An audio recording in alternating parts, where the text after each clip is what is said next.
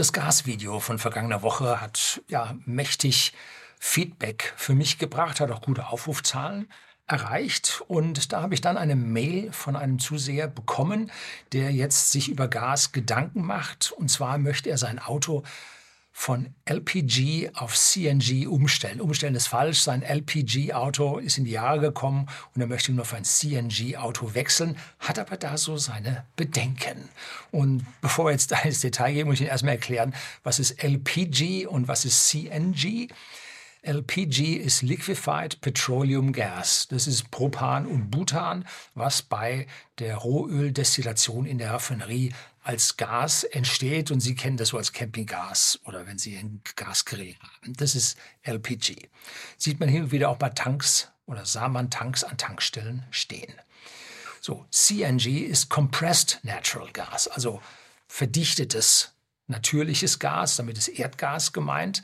Das heißt, entweder nimmt man Pipeline-Gas und drückt das dann in die Tanks der Autos rein oder man nimmt dieses LNG, Liquefied Natural Gas, was mit dem Tanker momentan aus USA und aus Afrika kommt und äh, regasifiziert das wieder und dann drückt man das per Pumpe in den Tank des Fahrzeugs rein. Das sind also diese CNG-Fahrzeuge. So, das war eine kurze Vorbemerkung.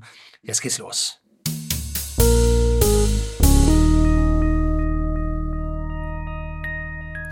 Guten Abend und herzlich willkommen im Unternehmerblog, kurz Unterblog genannt. Begleiten Sie mich auf meinem Lebensweg und lernen Sie die Geheimnisse der Gesellschaft und Wirtschaft kennen, die von Politik und Medien gerne verschwiegen werden. Und heute habe ich also eine Mail bekommen von einem F.H. Und zwar gestern. Und da das so schön zu dem Gasvideo von vergangener Woche passt, drehe ich jetzt gleich dieses kurze Anschlussvideo. Ist nicht viel, aber zeigt Ihnen eine riesige Problematik, wie sich jetzt bei uns ja im Land bei den Fahrzeugen auftut. Hallo Herr Lüning, schon lange sehe ich mir sehr gerne Ihre Videos an. Herzlichen Dank dafür, motiviert für die Woche. Dabei führen die Gedanken, Ihre Gedanken oft zu Diskussionen zwischen mir und meinem Vater, was ich sehr begrüße. Jetzt zu meiner Frage. Ich fahre derzeit ein LPG-Auto, also dieses Propan-Butan-Auto, welches ca. 7 Liter auf 100 Kilometer verbraucht. Es ist schon recht alt und muss demnächst weichen. Deshalb habe ich mich nach Alternativen umgesehen. Dabei bin ich auf CNG-Autos aufmerksam geworden. Konkret ein Auto, das ca. 3,5 Kilogramm auf 100 Kilometer verbrauchen soll. So, jetzt. Das ist jetzt für die Menschen relativ schwierig und der Vergleich ist relativ komplex, weil die LPG-Autos gehen nach Litern und die CNG-Autos gehen nach Kilogramm. Warum macht man das? Nun, es gibt sogenanntes H-Gas und L-Gas, also High and Low. Das heißt, ein Gas mit hohem Brennwert und mit niedrigem Brennwert.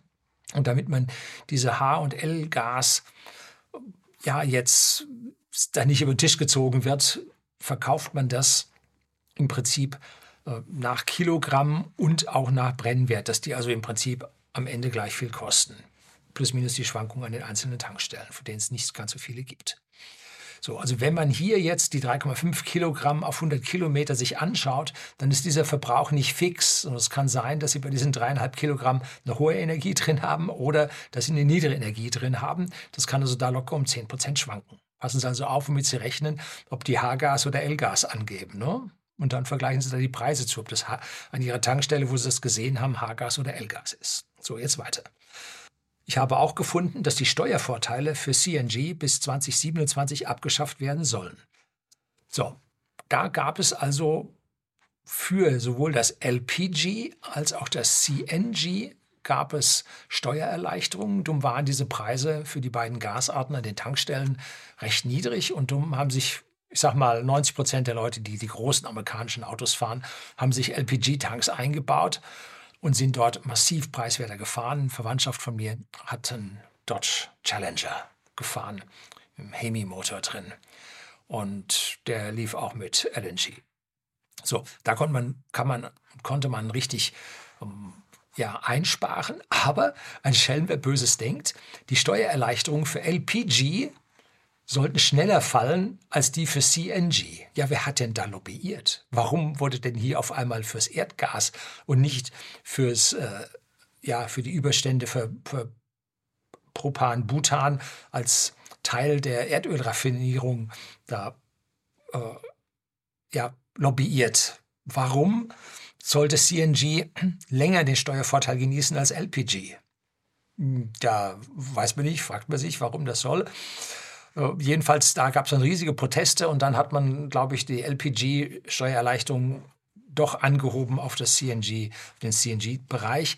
Und der soll also dann ähm, sinken, bis er dann, glaube ich, 2027 keine Steuererleichterung für das CNG mehr geben soll.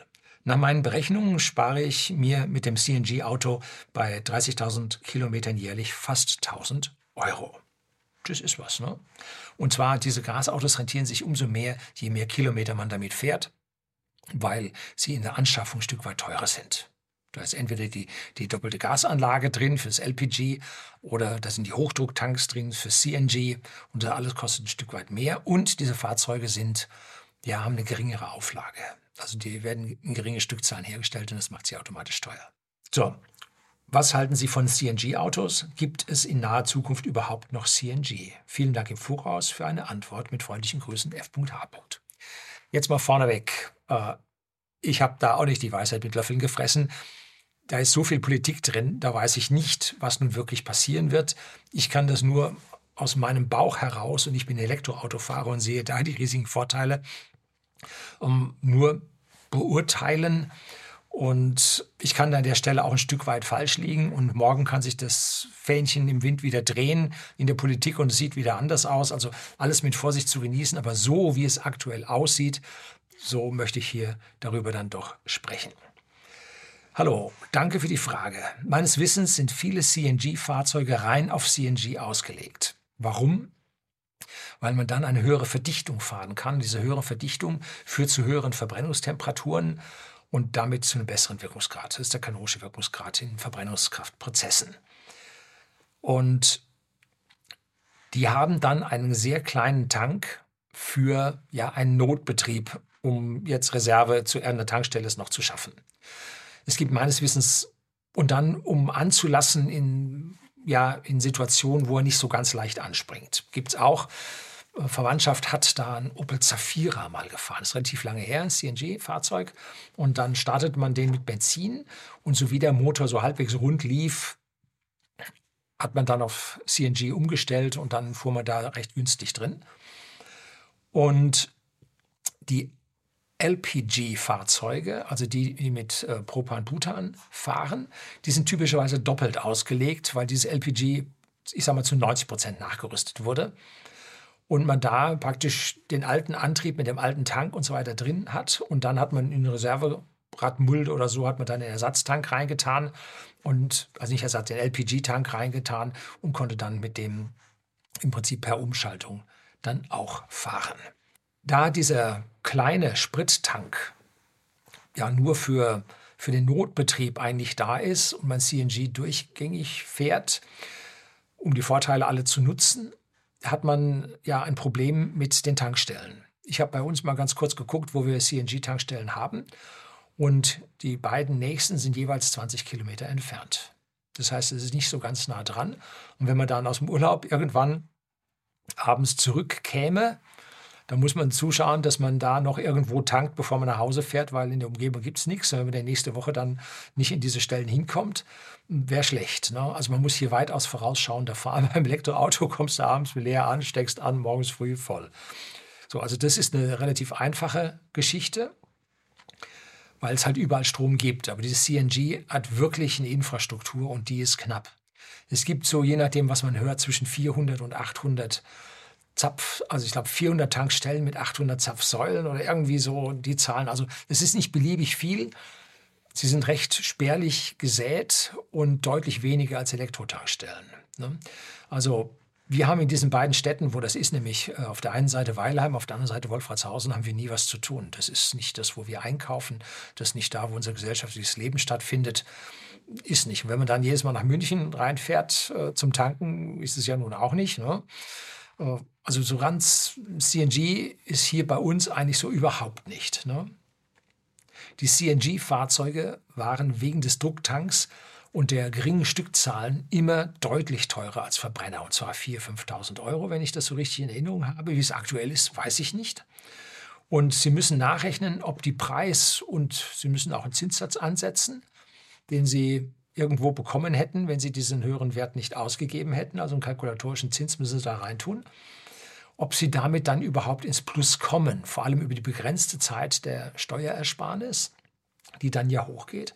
Und es gab bei Volkswagen auch noch einen Skandal, währenddessen alle CNG-Fahrzeuge stillgelegt wurden, alle Tankstellen geschlossen wurden, weil nämlich da mindestens mal eine, ich glaube, es waren mehrere Tanks hochgegangen sind, von den Drucktanks explodiert sind, zum Teil mit erheblichen Verletzungen. Und dann bei der Inspektion der ganzen Fahrzeuge wurde Rost gefunden an den Tanks. Das war jetzt auch nicht so prickelnd. Seitdem damals hat man aber umgestellt, dass die neuen jetzt Verbundtanks sind, die vom TÜV geprüft werden können. Ansonsten hatten sie ja Stahltanks und da musste irgendwie so spezielle Behälterprüfung und so, hat auch der TÜV gemacht, beziehungsweise die Überwachungsstelle. Äh, war aber eine andere Art Prüfung. So, und mit diesem Skandal hat sich die Akzeptanz dieser Gasfahrzeuge massiv reduziert.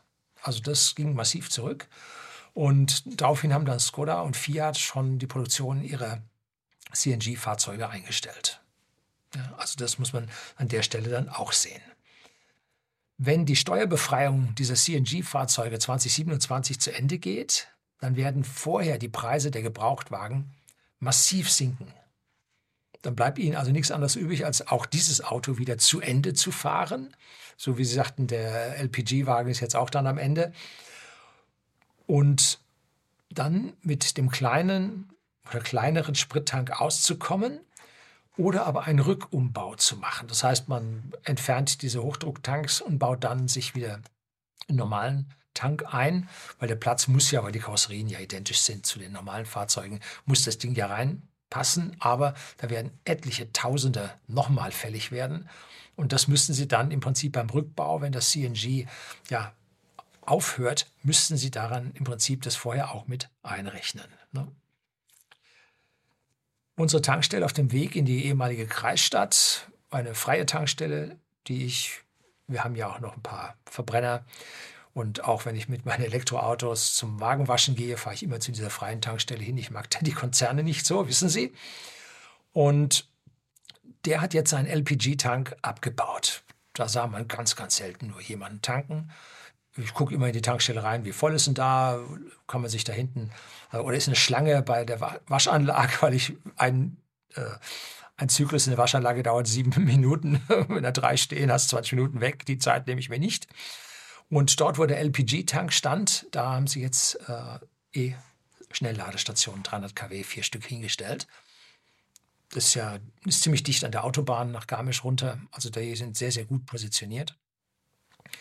Und äh, da sah man LPG-Tank. Ich habe da, also Verwandtschaft von mir hat da getankt und einen, einen Mercedes-Fahrer habe ich da ein paar Mal tanken sehen. Aber das, das war's. Ne? Also doll lief da an der Stelle nicht. Und wenn jetzt die Nachfrage wegen der Beendigung des Steuervorteils nochmal nachlässt, dann dürften auch diese CNG-Tankstellen schwierig werden. Ne?